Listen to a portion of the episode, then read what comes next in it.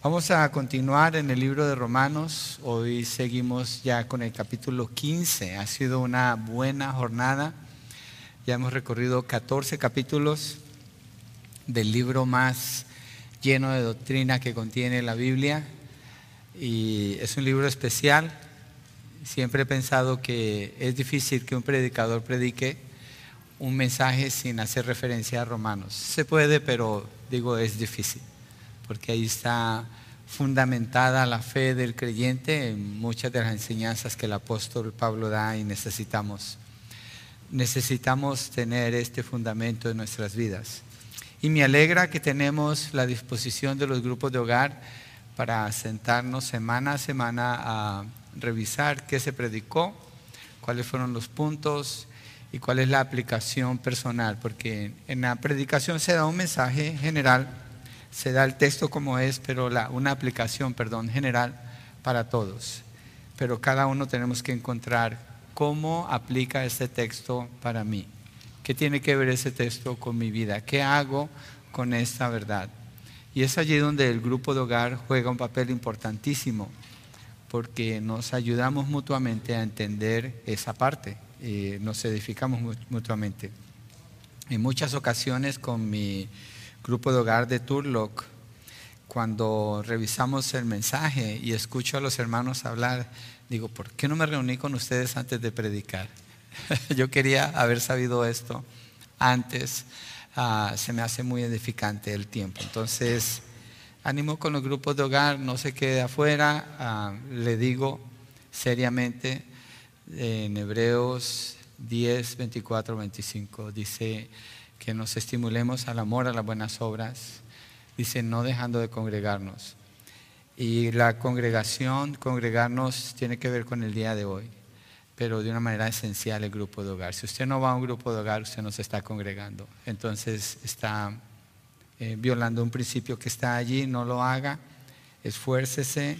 Allí le permite a usted mucho más alcance de lo que usted logra aquí. Créame que es esencial, esencial para su crecimiento espiritual y la persistencia en estar en un grupo, va, usted va a ver el resultado en su vida. Es algo que lo afirmo una vez más, es la columna vertebral de esta iglesia. Y si usted está desconectado de un grupo, está desconectado en gran parte de la vida de la iglesia, necesita conectarse allí. Ok, vamos al texto de hoy. El título es Glorificando a Dios a una voz y vamos a estar en Romanos 15 del 1 al 6. Pero antes de leer el texto, pensando en lo que dice aquí, meditaba como el Señor Jesucristo, Él afirmó que Él edificaría su iglesia. Y Él dijo que las puertas del Hades no prevalecerían contra ellas. El Hades es el lugar donde van los muertos sin Cristo. Está afirmando que ni siquiera la muerte puede prevalecer contra la iglesia. Pero esa edificación que Él hace, Él la está edificando en unidad.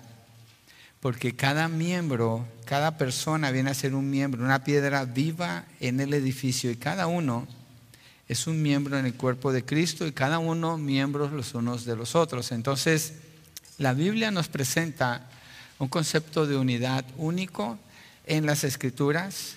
Hay situaciones que el mundo puede tener, como los clubes, donde las personas comparten algo en común, pero no tienen unidad.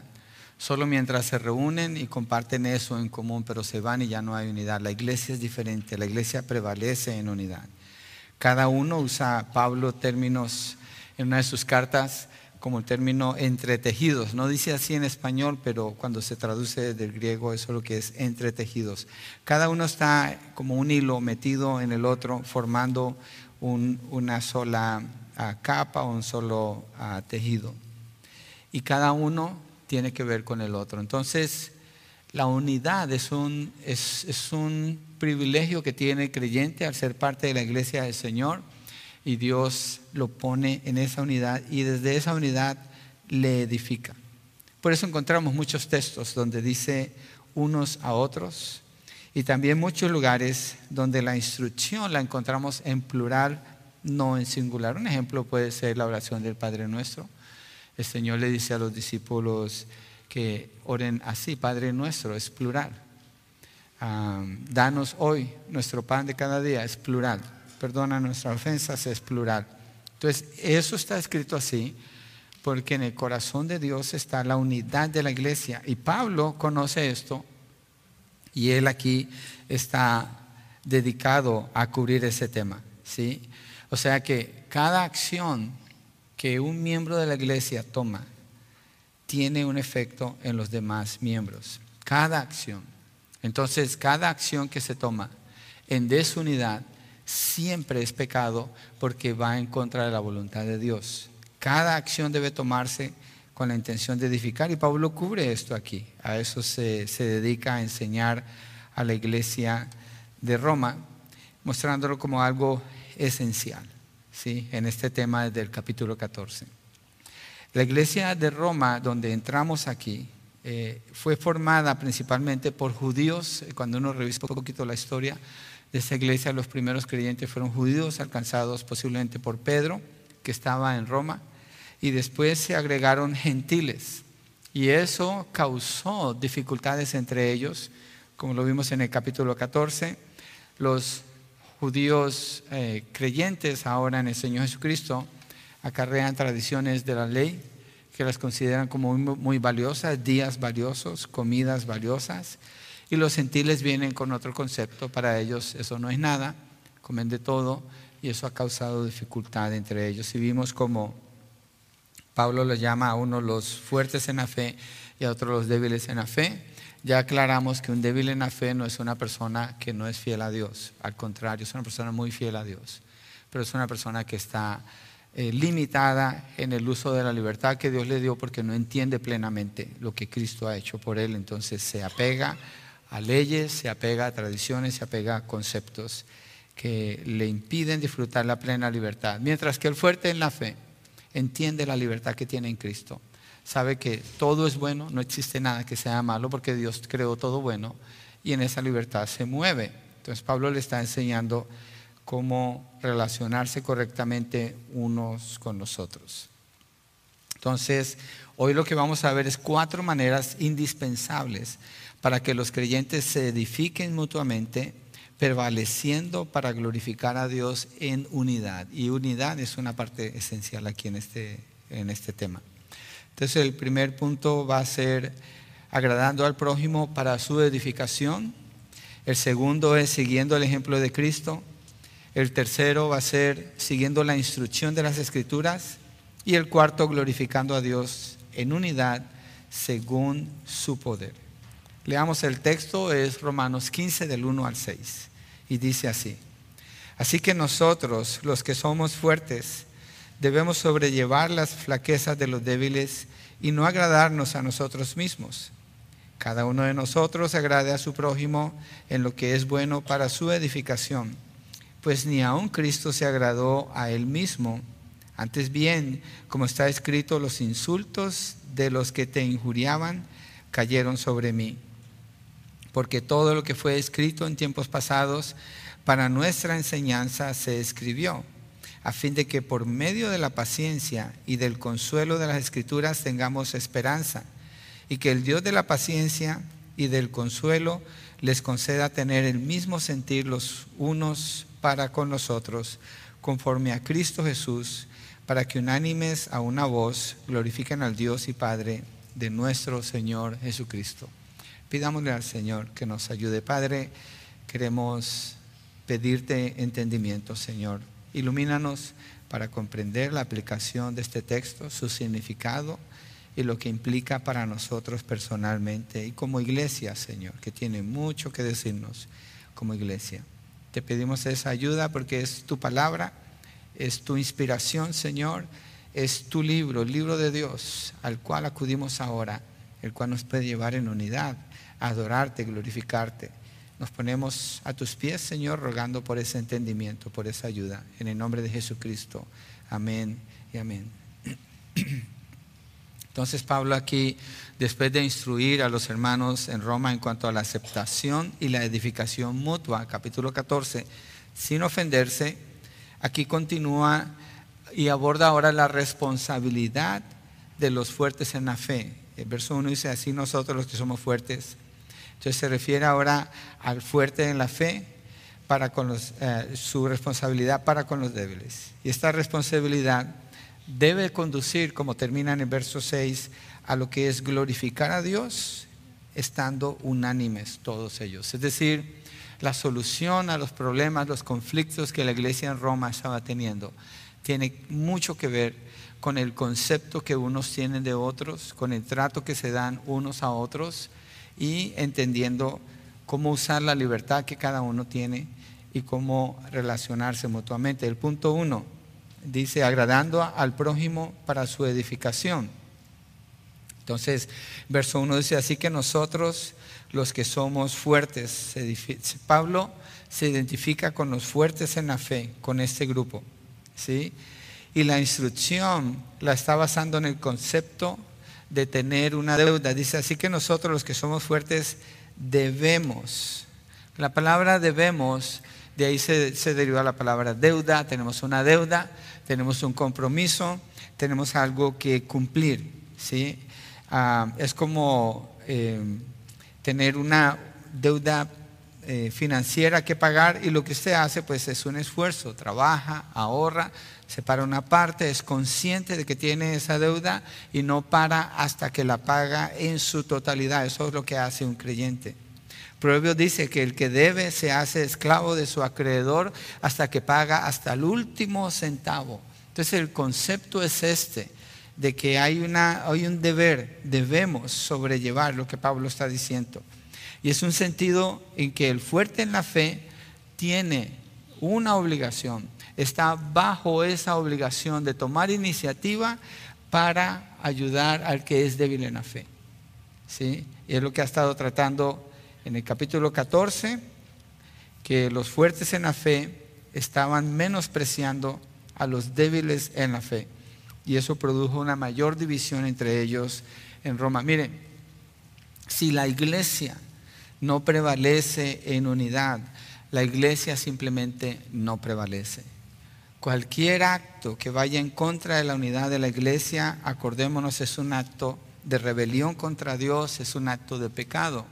Así que un fuerte en la fe, si no toma esto a pecho y lo abraza y lo considera como una deuda para pagar, estaría pecando contra la iglesia del Señor, estaría pecando contra el Señor.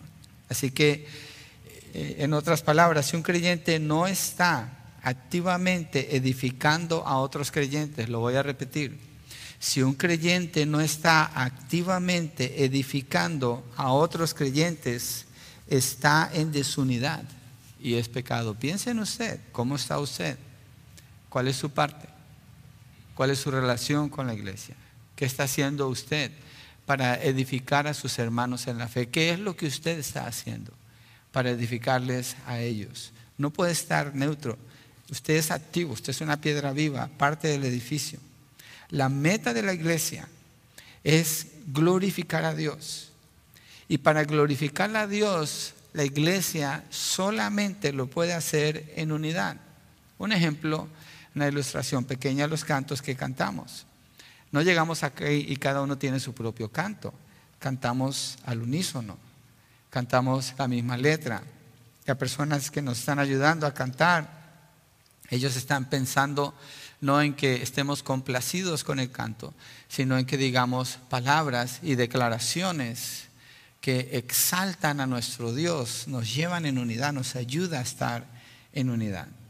Entonces ese concepto está fuertísimo aquí en lo que Pablo está diciendo, así que él comienza con los fuertes en la fe. Los maduros son los que tienen que tomar la iniciativa. El débil normalmente no va a buscar al fuerte para edificarle, se le va a hacer un poco más difícil, porque en su corazón el débil tiende a juzgar y a criticar. Se sienta, está midiendo a otros, está criticando, le cuesta más porque es débil en la fe. ¿sí? Pero el fuerte en la fe se espera de él que actúe. De los dos, no estoy diciendo que el que es débil en la fe ahora se quede sentado sin hacer nada. No, lo que digo es que le va a costar un poco más. Entonces la obligación de los fuertes en la fe es la de sobrellevar, dice Pablo. Así que nosotros los que somos fuertes debemos sobrellevar la fraqueza de los débiles. Sobrellevar es cargar, soportar, sufrir, sustentar, tolerar. ¿sí? Una ilustración, yo este mensaje lo prediqué unos años atrás, obviamente lo reescribí, no me gusta ah, sacar algo eh, como, un, como cuando se saca comida enlatada, la destapo y ya está, es lo mismo siempre. Si lo reviso de nuevo, pero esta ilustración ah, me, me parece que es apropiada Ah, bueno, esta es nueva, hay otra que, ya hemos usado antes, pero esta es una mujer embarazada para ilustrar lo que es sobrellevar. Una mujer embarazada sobrelleva a su bebé con ella por nueve meses. Ella vive con ese bebé, siente a ese bebé, soporta a ese bebé, experimenta a ese bebé, sobrelleva al bebé con ella por todo el periodo gestacional hasta que finalmente lo da a luz. Esa es una ilustración de lo que es sobrellevar. Hay un deber, hay una obligación y la, otra persona depende de quien toma la iniciativa para sobrellevar. Y la disposición para hacer esto demanda que sea 100%, un corazón 100% dispuesto para sobrellevar. El fuerte en la fe debe está en obligación de sobrellevar las flaquezas de los débiles, los defectos de los débiles en la fe. A nadie le gusta que lo consideren como un débil en la fe, lo repito, la mayoría de ustedes debe estar pensando, yo no soy un débil en la fe.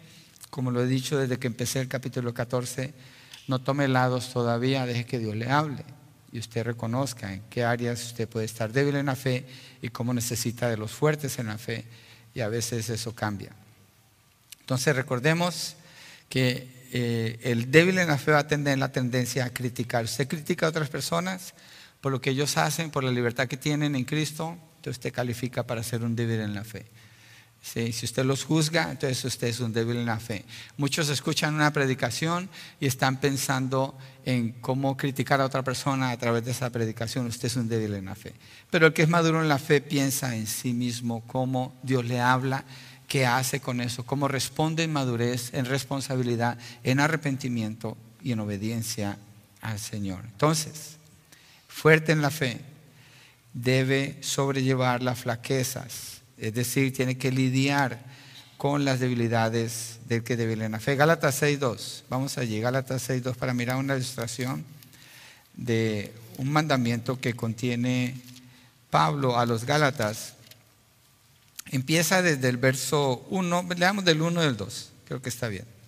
Hermanos, aun si, si, alguien es sorprendido en alguna falta, ustedes que son espirituales, son los maduros en la fe, restáurenlo en un espíritu de mansedumbre, mirándote a ti mismo, no sea que tú también seas tentado. Lleven los unos las cargas de los otros. Lleven los unos las cargas de los otros, aquí está, ¿cierto? Y cumplan así la ley de Cristo. ¿Cómo se cumple la ley de Cristo? Llevando los unos las cargas de los otros, amando a tu prójimo como a ti mismo, básicamente eso es lo que está hablando.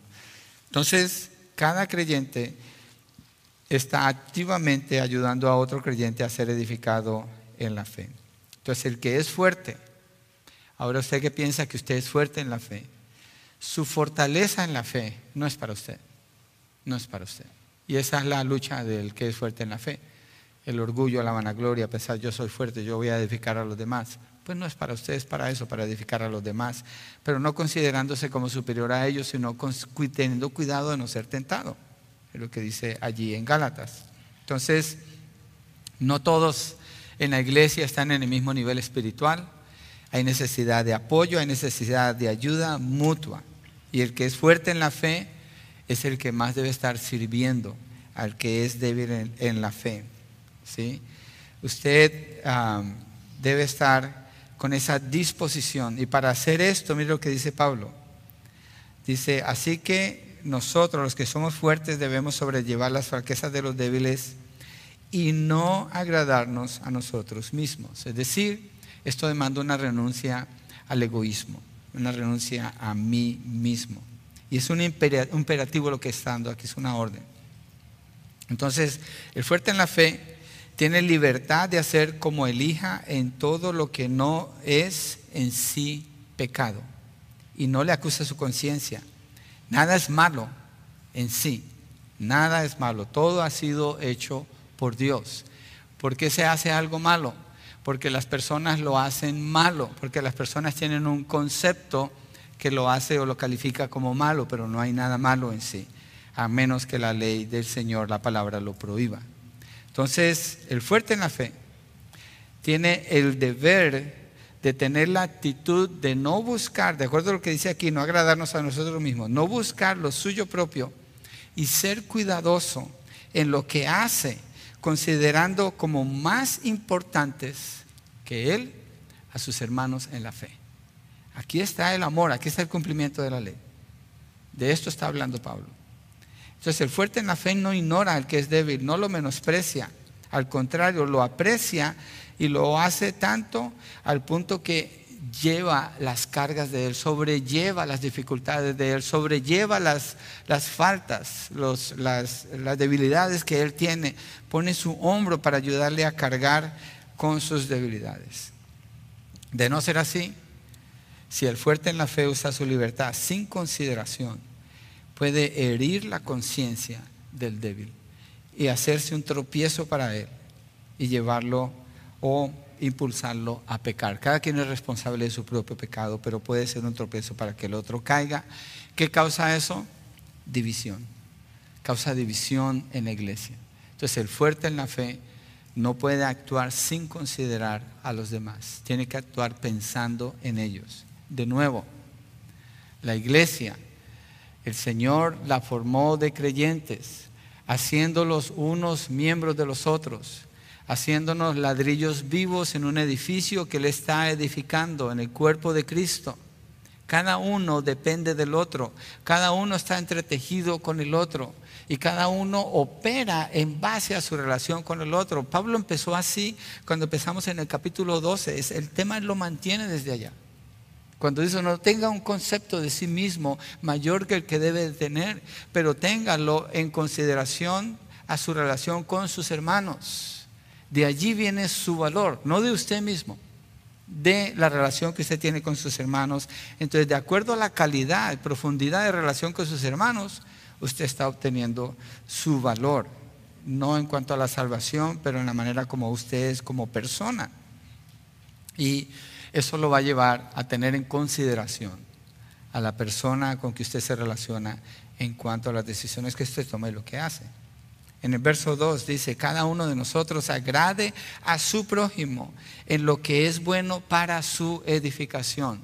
Agrade a su prójimo. Mire, el que es fuerte en la fe tiene que tener la capacidad de doblarse, no en el sentido de postrarse, pero doblarse, es decir, en su corazón ser flexible para darle lugar a la otra persona. En lugar de cerrarle el paso o en lugar de ignorarlo, en lugar de menospreciarlo. Y el prójimo, como Pablo dice aquí, cada uno de nosotros agrade a su prójimo, está hablando los hermanos en la fe. Los hermanos en la fe, no la gente de afuera, los hermanos en la fe. Para el creyente, su prioridad número uno son los hermanos en la fe. Toda la aplicación de estos conceptos que Pablo está enseñando aquí en la ética tiene que ver con los hermanos en la fe. Entonces, un creyente que es fuerte en la fe tiene libertad de hacer como él escoge sin que su, conciencia lo acuse en lo que no es pecado. Considera a sus hermanos en la fe. Voy a poner un ejemplo. Está usted en un lugar, hay un hermano en la fe, hay una persona que no es un hermano de la fe. Lo que usted va a hacer ¿quién le debe preocupar de ellos dos? ¿El hermano en la fe o el que no es un hermano en la fe? El hermano en la fe. Por él usted hace o no hace lo que hace, no por la otra persona, no en un sentido de menosprecio, pero su prioridad es su hermano en la fe, es la iglesia, no al revés. Mucha gente ve esto al revés. Pablo está hablando aquí cuando dice, cada uno de nosotros agrade a su prójimo. En el mismo contexto que está hablando, se está refiriendo a hermanos en la fe. Usted lo agrada en lo que es bueno para su edificación. Entonces usted decide en qué participa, en qué no participa, en base a su relación con los hermanos en la fe, no con sus familiares que no son convertidos no con sus amigos que no son convertidos, no con sus vecinos que no conocen a Dios. Porque si usted hace esto así, considerando primero a sus hermanos en la fe, su testimonio con ellos va a ser bueno. no al revés. Hay muchos cristianos que lo tienen al revés. No, es la prioridad es la iglesia, la prioridad son los hermanos en la fe y eso Dios lo usa como testimonio con los de afuera. Siempre Dios lo va a usar así. El Señor Jesucristo dijo, cuando vean que ustedes se aman entre ustedes mismos, sabrán, sabrán que yo los envié al mundo, sabrán que son mis discípulos. ¿Cuándo? En la manera como ustedes se traten.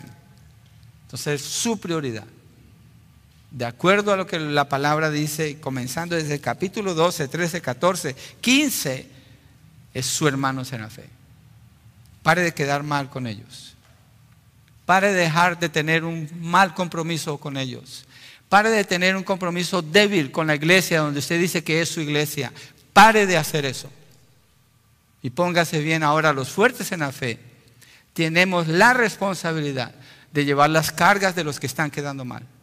Tenemos esa responsabilidad de acuerdo a este texto y tenemos que hallar la manera de cómo aplicamos eso en la relación, en la vida que nosotros tenemos aquí como iglesia. Entonces el hermano en la fe es el contexto.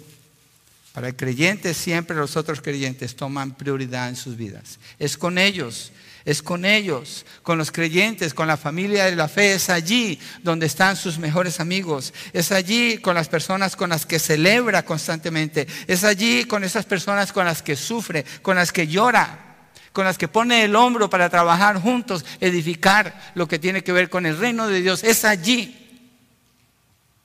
Es allí, no afuera. Y de allí sale el testimonio para afuera. Muchos quieren construir al revés y nunca pueden construir nada. Los fuertes en la fe tienen que apoyarles a ellos para ayudarles a salir de allí y crecer en la fe. En Filipenses 2, 19 al 20 quiero mostrar una ilustración de esto cuando Pablo habla, lo he usado antes, pero es muy apropiado aquí y en muchas ocasiones en realidad Pablo habla de Timoteo. Filipenses 2, 19 al 20 y dice esto de él, pero espero en el Señor Jesús enviarles pronto a Timoteo a fin de que yo también sea alentado al saber de la condición de ustedes. Pues a nadie más tengo del mismo sentir y que esté sinceramente interesado en el bienestar de ustedes. ¿Quiénes son esos ustedes? Es la iglesia de donde Timoteo ha venido. ¿Cuál es la preocupación principal de Timoteo? No está diciendo que sus amigos del trabajo, no está diciendo que el club donde pertenece, él está diciendo los hermanos en la fe. Pablo dice en Colosenses, por ellos sufro, sufro penalidades. ¿Por quiénes? Por los que Dios eligió para salvación y los tiene en su iglesia. Por ellos sufro. La prioridad del creyente es los creyentes donde Dios le ha llamado a servir. Eso no significa que abandone su iglesia, o que abandone familiares o amigos. No, eso significa tener una prioridad, una prioridad establecida. Usted no la establece, Dios la establece aquí en la palabra. Entonces es testimonio afuera. Entonces la meta es buscar cómo edificar a su hermano, cómo medir lo que usted hace de manera que produzca qué? Crecimiento espiritual en su hermano, en la fe, un anhelo que debe tener el que es fuerte en la fe, porque debe sobrellevar las flaquezas de los débiles, es verlo crecer. Ver a esa persona crecer en la libertad que tiene en Cristo Jesús para vivir y disfrutar la vida que Dios le da aquí. No me estoy refiriendo a la mejor vida aquí, ahora me estoy refiriendo de una manera que no peca porque escoge lo que es agradable delante de Dios, le ayuda en esa área porque su conciencia le acusa y le impide funcionar de muchas maneras. Entonces el fuerte en la fe debe anhelar eso y alegrarse con ver el crecimiento espiritual de su hermano. Pero si usted no se alegra con el crecimiento espiritual de nadie, usted está en un problema serio. Está pecando contra el Señor. ¿Quién se está beneficiando de su caminar con el Señor? Piensa en esto. ¿Quién es beneficiario de su testimonio? ¿Quién es beneficiario de su fortaleza en la fe, de la verdad que usted conoce, del amor que usted ha experimentado en Cristo Jesús, del amor y la, unidad con la iglesia del Señor? Piense en eso, busque eso, ánimo. La palabra nos exhorta a que hagamos así. La palabra nos llama a servir. a edificar la vida de otra persona. Jesucristo en la gran comisión dice, vayan y hagan discípulos. ¿Cuándo? Vayan. ¿Cuándo vamos? Pues cuando vamos. ¿A dónde? A donde quiera que vayamos. Todo el tiempo vamos. Todo el tiempo estamos yendo para algún lado. Y Pablo así habla. Entonces, en otras palabras, venza el egoísmo y la vanagloria, que le van a llevar a servirse a usted mismo y sus propios intereses. Y mejor póngase usted a un lado, como dice el Señor Jesucristo, niéguese a sí mismo y sirva entonces para el crecimiento y madurez espiritual de sus hermanos débiles en la fe. Y eso le va a costar. Eso tiene un costo. No es sin esfuerzo, no es sin sufrimiento, no es sin dedicación y no es sin algunas veces con desvelos. Toma un esfuerzo. Así es el amor. Ciertamente aquí cabe el dicho, el que no sirve, se sirve a sí mismo y contribuye a la desunidad, lo cual es pecado. Pero el que se despoja, hace a un lado sus privilegios, porque mejor prefiere servir a su prójimo contribuye a la edificación del cuerpo de Cristo, invierte en la vida de otras personas, invierte en el bienestar de la iglesia donde el Señor le llama, busca esa unidad, sabiendo que tiene algo que aportar. Cada uno es muy, muy importante. El punto es edificar. Entonces piense cómo lo puede hacer. ¿Qué significa para usted en su situación? Y eso varía. Hay familias con niños chiquitos, tienen que pensar cuál es la capacidad que Dios les da allí. Hay familias que no tienen ya hijos en sus casas. ¿Cuál es la capacidad? ¿Qué libertad les permite eso? Hay de todo tipo de situaciones. Entonces cada uno tenemos que pensar, ok, ¿cómo yo entro a ser parte de lo que Cristo está edificando aquí entre nosotros? ¿Cómo lo hago? ¿Y cómo otras personas que me pregunten de la iglesia van a saber de ese testimonio? ¿Cuál es mi nivel de compromiso? Bueno, yo voy por allá los domingos y por allá el otro domingo y después quién sabe cuándo o estoy comprometido.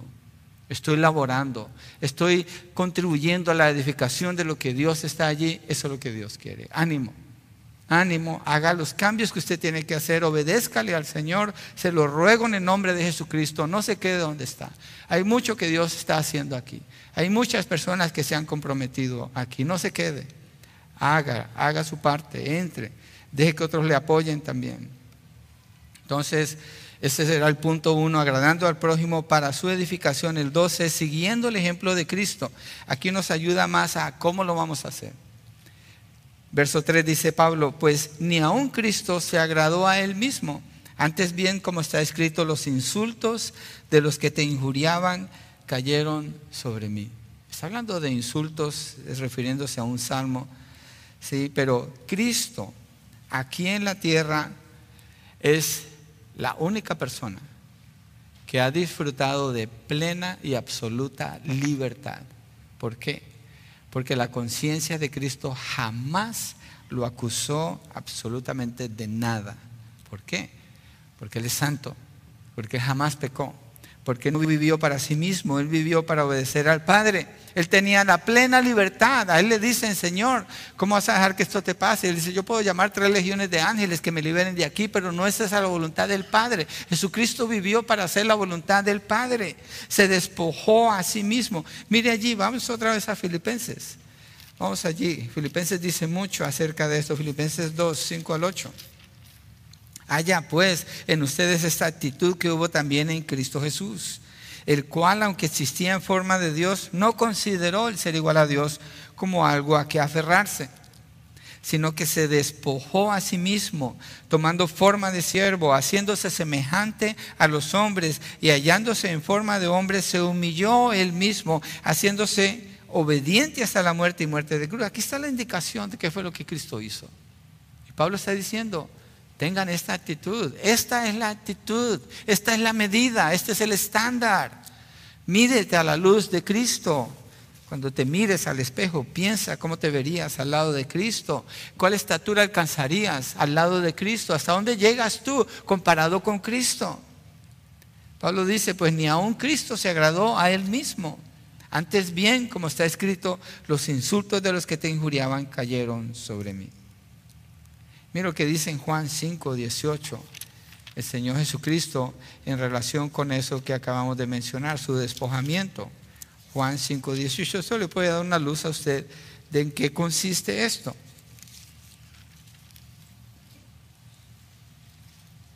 Entonces, por esta causa, los judíos aún más procuraban matar a Jesús porque no solo violaba el día de reposo, sino que también llamaba a Dios su propio Padre, haciéndose igual a Dios.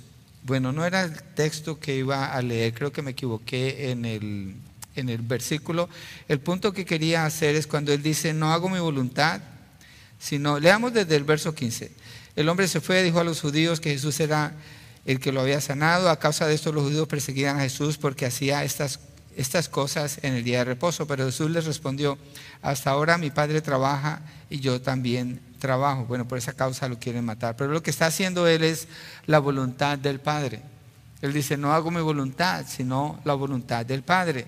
Mateo 26, 39 es un ejemplo de esto. Jesucristo está a punto de ser entregado para morir en la cruz del Calvario. Es el punto crucial en el ministerio del Señor Jesucristo. ¿Y qué hace Él? Él es el Hijo de Dios. Él es Dios en persona. Él es Emanuel, Dios con nosotros. Él se despoja una vez más y pelea la batalla más intensa que el Señor pelea en todo su ministerio aquí en la tierra cuando está en Getsemaní rogándole al Padre, no se haga mi voluntad, sino tu voluntad no se cumpla mi propósito, sino tu propósito. Él está cediéndose a la voluntad del Padre. Ese es el ruego que Jesucristo tiene ahí. Esa debe ser la oración del creyente.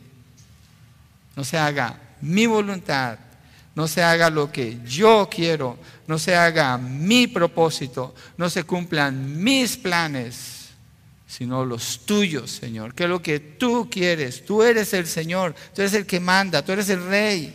Si Jesucristo hizo eso, ¿quién es usted para pensar que usted no lo tiene que hacer? ¿Quién soy yo para llegar a pensar así? Jamás.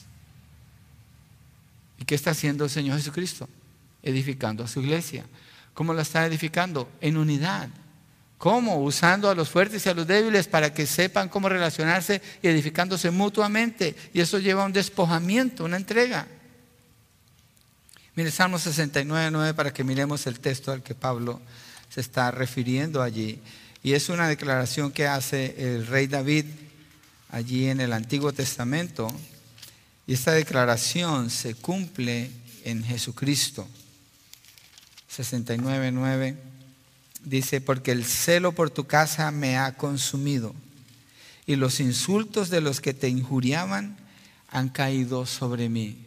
Es decir, estoy pagando un precio por lo que es valioso delante de Dios. Eso es lo que Jesucristo está, ahí es como se está cumpliendo en el Señor Jesucristo. ¿Qué es lo más valioso aquí? Piensen en esto. ¿Qué es lo más valioso? No son sus planes, no son sus propósitos, no es su plan de retiro, no son sus inversiones, no son sus vacaciones, no son sus deseos, no son sus gustos, no es usted. Es la iglesia. Es la iglesia. Jesucristo murió por la iglesia. Jesucristo vino para llamar a personas del mundo y formar su iglesia. Y él dijo, yo edificaré mi iglesia y las puertas del Hades no prevalecerán contra ella. Jesucristo está edificando a la iglesia. Fuera de la iglesia, entiéndalo, no hay nada. Nada, absolutamente nada. ¿Por qué su inversión va a estar fuera de la iglesia? Yo sé que usted tiene que atender un trabajo. Yo sé que usted tiene que atender negocios. No estoy hablando de eso. Estoy hablando espiritualmente, que es lo que domina su vida. ¿Qué es lo que consume sus pensamientos? ¿Qué es lo que llena su corazón? ¿Dónde se ve su esfuerzo y su compromiso? ¿Dónde está? ¿Dónde está? Si Jesucristo, siendo Dios, Él mismo se despojó para servir, entonces eso nos presenta un estándar clarísimo a nosotros. Clarísimo. Pues ni aun Cristo se agradó a Él mismo para que agrademos mejor al Señor. Él le va a mostrar cómo. Nadie le va a decir a usted, haz uno, dos, tres, cuatro. Eso usted lo encuentra en su relación con el Señor. A través de la palabra, en su servicio a la iglesia del Señor y en la edificación mutua unos con otros. Dios le va a ayudar en eso. Entonces, ¿Tenemos un ejemplo a seguir? Sí. ¿Dónde está? En Cristo, en Cristo Jesús. Y Pablo le dice a los filipenses, voy a regresar otra vez allí a Filipenses, cuando le dice a los creyentes, Filipenses 2, verso 3, no hagan nada por egoísmo, no hagan nada por vanagloria, sino con una actitud humilde. Cada uno de ustedes considere al otro. ¿Quién es el otro? ¿De qué está hablando Pablo? Los creyentes, los hermanos en la fe. Considere al otro como más importante que a sí mismo, no buscando cada uno sus propios intereses, sino más bien los intereses de los demás. Su interés debe ser edificar a sus hermanos en la fe. Ese debe ser su interés. Eso debe ser la fuerza que le motiva a usted cada mañana, cada día. Ahora usted dice, bueno, yo no sirvo en un ministerio aquí, no estoy tanto aquí. Usted tiene un ministerio allá afuera. Usted está compartiendo el, Evangelio, usted está testificando con sus acciones de quién es Cristo. Usted está representando a esta familia donde quiera que usted está. Su vida tiene que ver con lo que Dios está haciendo aquí. No lo separe. Usualmente se dice, hoy yo tengo un trabajo secular, hoy yo sirvo en un ministerio. No hay nada secular, todo es de Dios. Su trabajo no es secular, su trabajo es sagrado porque ese es su ministerio donde usted sirve la mayor parte del tiempo. Su testimonio allí es valioso si usted se despoja de sí mismo. No le llame secular, el reino de Dios nos cubre a nosotros y en el reino de Dios funcionamos. Vamos a hacer cosas que están fuera de este edificio, no le llamemos secular, porque entonces usted se hace secular también o hace parte de su vida como algo secular cuando no es secular es parte del reino de Dios. Si su concepto como piedra viva en el cuerpo de Cristo es correcto, eso le va a ayudar. ¿De dónde lo saca? De la vida del Señor Jesucristo, de las palabras del apóstol Pablo, del ejemplo de la iglesia en Roma que está recibiendo esta instrucción. Entonces, si Cristo, siendo Dios hecho hombre, no se agradó a sí mismo, ¿por qué yo habría de hacerlo? Mejor me hago a un lado y me dispongo a servir y a sobrellevar las cargas de mis hermanos para edificar. Y eso cuesta un esfuerzo, un sacrificio. Y la evidencia se va a ver con los hechos, más que con lo que decimos. Entonces, glorificamos a Dios a una voz, agradando al prójimo para su edificación, siguiendo el ejemplo de Cristo. Tercero, siguiendo la instrucción de las Escrituras. Verso 4. Fíjese, eh, yo me maravillo, hermanos, cuando miro la mente de Pablo, como Pablo escribe. obviamente por cuestión de tiempo toca, separar los capítulos y hacerlos más pequeños. Pero Pablo aquí está hablando del deber, en principio, que el fuerte en la fe tiene. Después habla del ejemplo en Cristo Jesús. Después habla de la instrucción en la palabra. Es decir, hermanos, usted tiene todo lo que usted necesita para hacer esto. No hay una instrucción en la palabra que le diga a usted que haga algo sin darle todas las herramientas, todo el equipo, toda la fuerza, toda la habilidad para llevarlo a hacer. Y aquí se mueve a la escritura. Porque todo, verso 4, lo que fue escrito en tiempos pasados para nuestra enseñanza se escribió a fin de que por medio de la paciencia y del consuelo de las escrituras tengamos esperanza. Se está refiriendo a el Antiguo Testamento porque dice lo que fue escrito en tiempos pasados y lo está conectando con lo que acaba de decir. Los insultos de los que te injurian cayeron sobre mí. Está implicando la utilidad de la escritura para la edificación de la iglesia del Señor.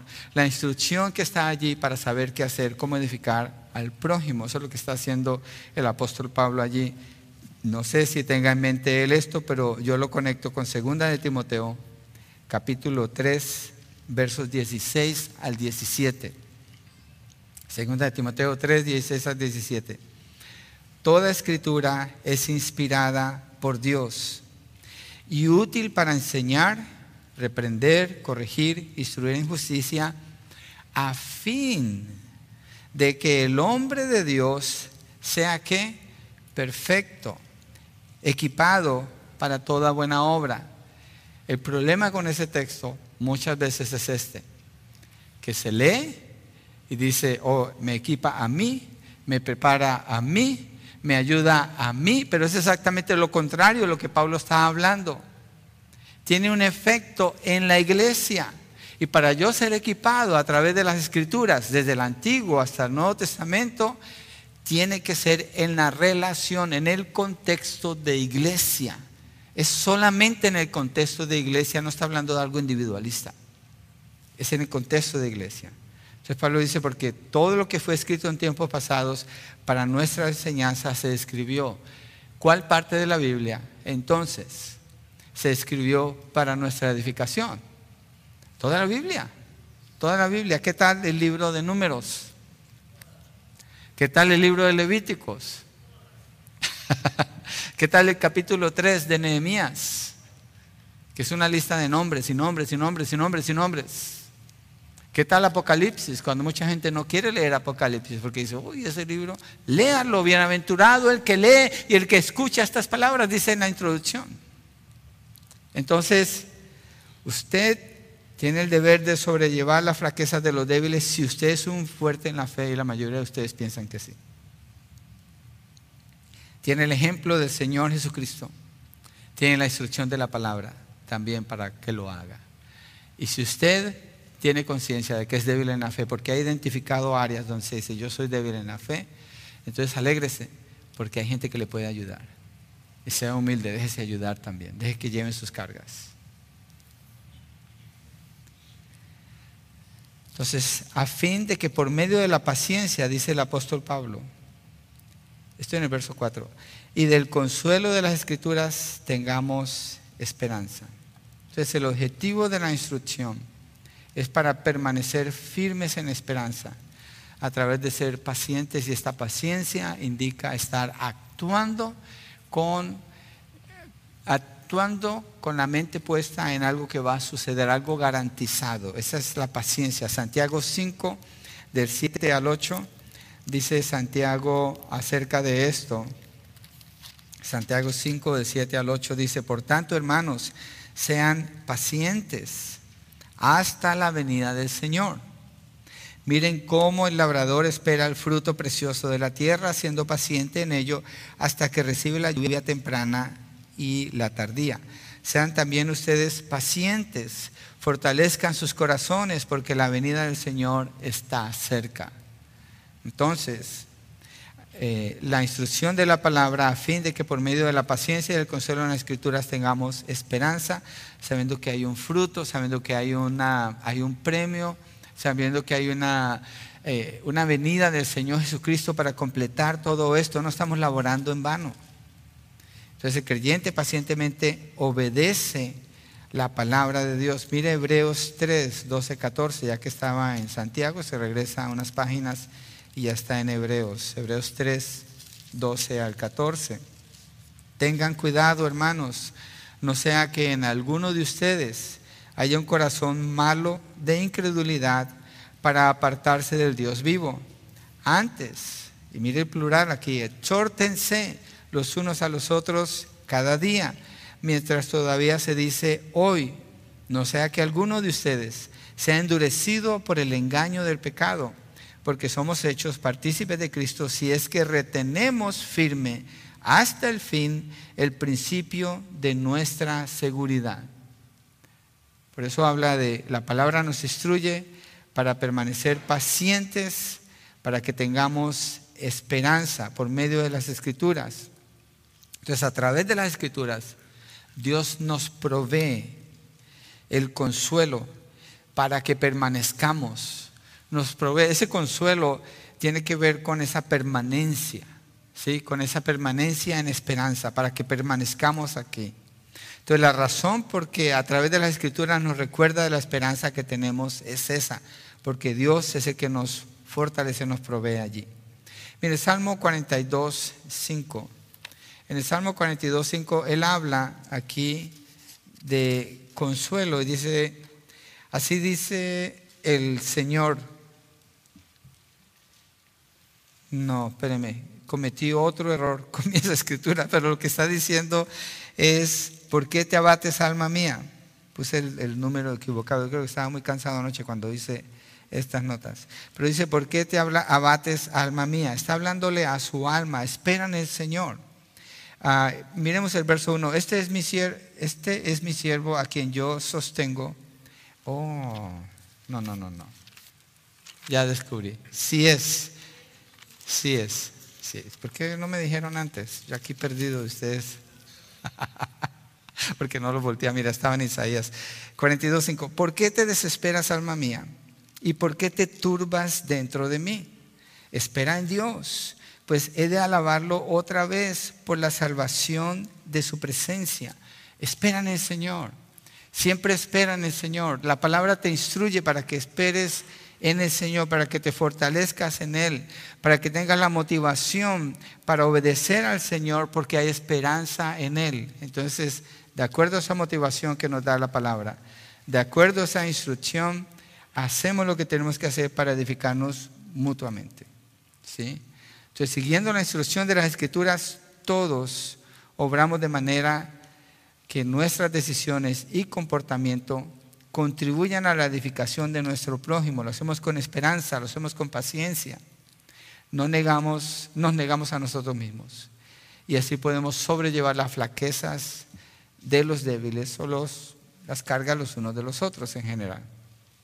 Entonces, lo primero para hacer esto es agradando al prójimo para su edificación. Lo segundo es siguiendo el ejemplo de Cristo. Lo tercero es siguiendo la instrucción de las Escrituras. Y cuarto, este es el último punto, glorificando a Dios en unidad según su poder. Obviamente el texto tiene que llegar allí. Eh, tiene que llegar allí. Porque Pablo está hablando de la unidad. Esto debe provocar unidad, debe producir unidad. Dice, versos 5 y 6. Y que el Dios de la paciencia y del consuelo les conceda tener el mismo sentir los unos para con los otros, conforme a Cristo Jesús, para que unánimes a una voz glorifiquen al Dios y Padre de nuestro Señor Jesucristo. ¿Quién concede esto? Dios, el Dios de la paciencia, el Dios del consuelo. La escritura nos da la paciencia y el consuelo, ¿sí? Ok, es, la escritura es el libro de Dios y Dios es el que nos da la habilidad para hacer esto. ¿sí? Pero bien interesante porque aquí, fíjense, verso 5 es una oración. Porque Pablo está hablando ya no a ellos, sino de una manera retirada un poco, dice, y que el Dios de la paciencia y del consuelo les conceda, ya no hay ningún mandamiento aquí, les conceda tener el mismo sentir los unos para con los otros conforme a Cristo Jesús. Hacia Pablo cuando se refiere a los efesios, ora por ellos, ora por su crecimiento espiritual. Cuando habla de los colosenses, ora por su crecimiento espiritual. Cuando habla de los colosenses, ora por lo mismo y dice que Dios les conceda el crecimiento, que Dios les conceda lo que necesitan. Entonces, tenemos un mandamiento. Los fuertes deben llevar la flaqueza de los débiles, no agradándose a sí mismos. Tenemos el ejemplo de Cristo Jesús para hacerlo. Tenemos las escrituras que nos instruyen para hacerlo. Tenemos todo lo que necesitamos para hacerlo. Pero, como Pablo concluye aquí con esa oración, a menos que Dios sea el que esté obrando, no va a suceder. Por eso necesitamos tener fe en Dios. Es Dios el que quiere que eso pase. Mire, ese no es mi deseo. Yo tengo pasión por eso porque creo que así es, pero no es mi deseo. Es el deseo de Dios. Ese tampoco es su deseo, es el deseo de Dios. Ahora, si tenemos ese deseo, es porque Dios nos dio ese deseo.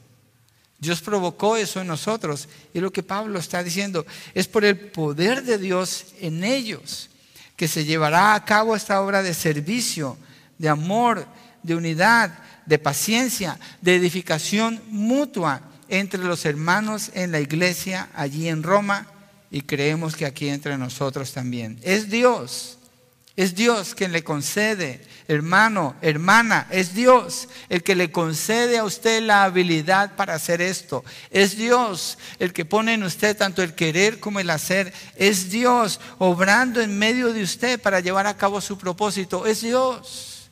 Es Él. Tenga fe en el Señor, tenga fe en Él, créale a Él. Esta es su iglesia.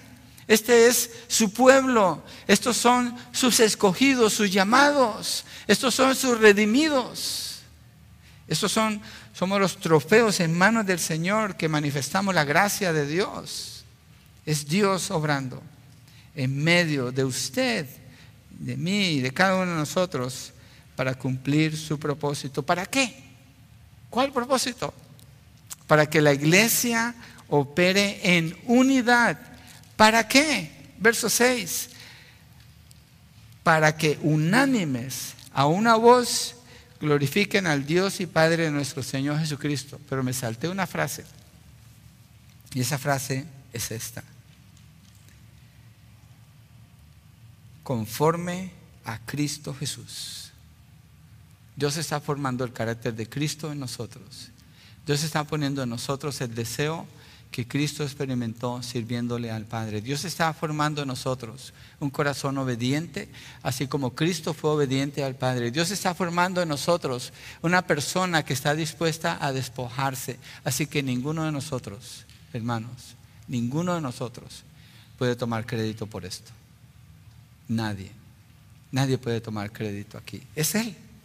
Es Él. Ahí nos lleva Pablo. Somos exhortados, somos animados pero somos conformados a Cristo Jesús. En Él vivimos y somos y nos movemos. ¿Para qué?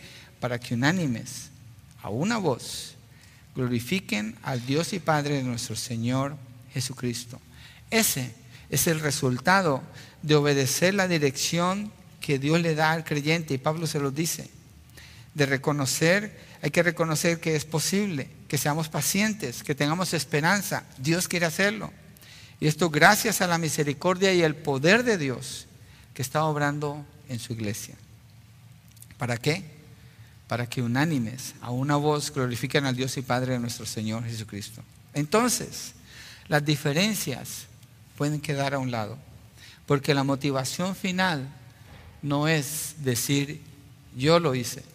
La motivación final es que juntos, a una voz, unánimes, glorifiquemos a Dios y Padre de nuestro Señor Jesucristo. En la unidad de la iglesia entonces, para concluir, es donde se nota la presencia de Dios en una iglesia. Hay personas que dicen, yo no siento la presencia de Dios aquí y andan todos agarrados del chongo. Pues ¿qué van a sentir? La presencia de Dios se manifiesta cuando se ve unidad en la iglesia. ¿Por qué? Porque es una obra de Dios. No es un, no es un mérito nuestro, es una obra de Dios. Dios así quiere obrar y así nos exhorta para que le creamos y obremos así. Jesús, como dije al principio, prometió que Él edificaría su iglesia. Es verdad, es cierto. Y Él le llamó a usted para que sea parte de eso. Esté usted en la fe o no, el día de hoy usted está aquí y Dios ha querido que usted esté aquí.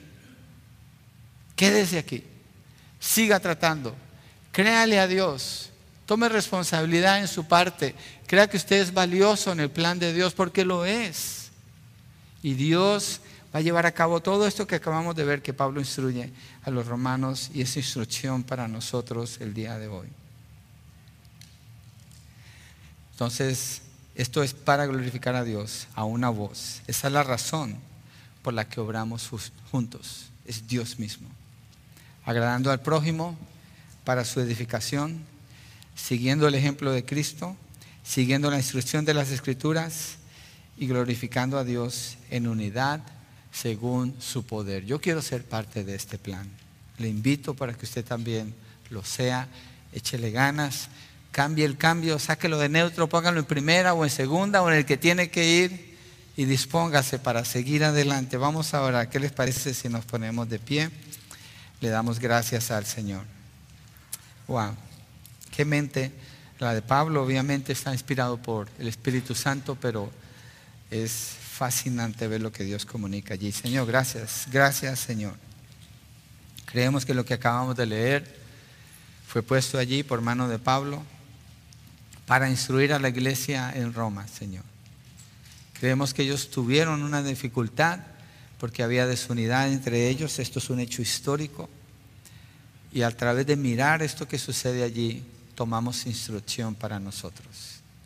Tomamos la instrucción de que Yo no estoy aquí solo, usted no está aquí solo o sola.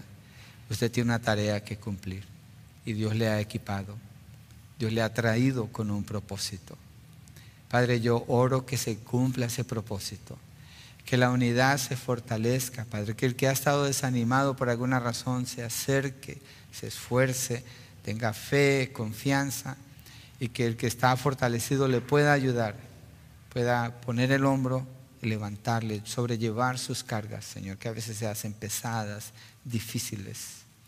Ayúdanos, Señor, a laborar unos por otros, a edificarnos mutuamente, a renunciar, Señor, a renunciar a ciertas libertades, no porque sea pecado, pero porque sería pecado hacerlo, si hacerlo causa tropiezo a nuestros hermanos que haya ese deseo, esa preocupación, ese amor unos por otros, Padre.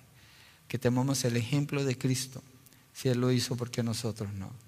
Que tomemos la instrucción de la palabra que nos da consuelo y nos apunta a tener esperanza y nos anima a seguir obrando. Y que recordemos que tú eres, oh Dios, el que obra poderosamente en cada uno de nosotros. Porque tú eres el que está edificando tu iglesia para que tú seas glorificado en unidad al unísono, como una sola voz, exaltándote a ti porque servimos con el mismo propósito, buscar tu gloria y tu honra, Señor. Gracias, Padre, en el nombre de Jesucristo. Amén y amén.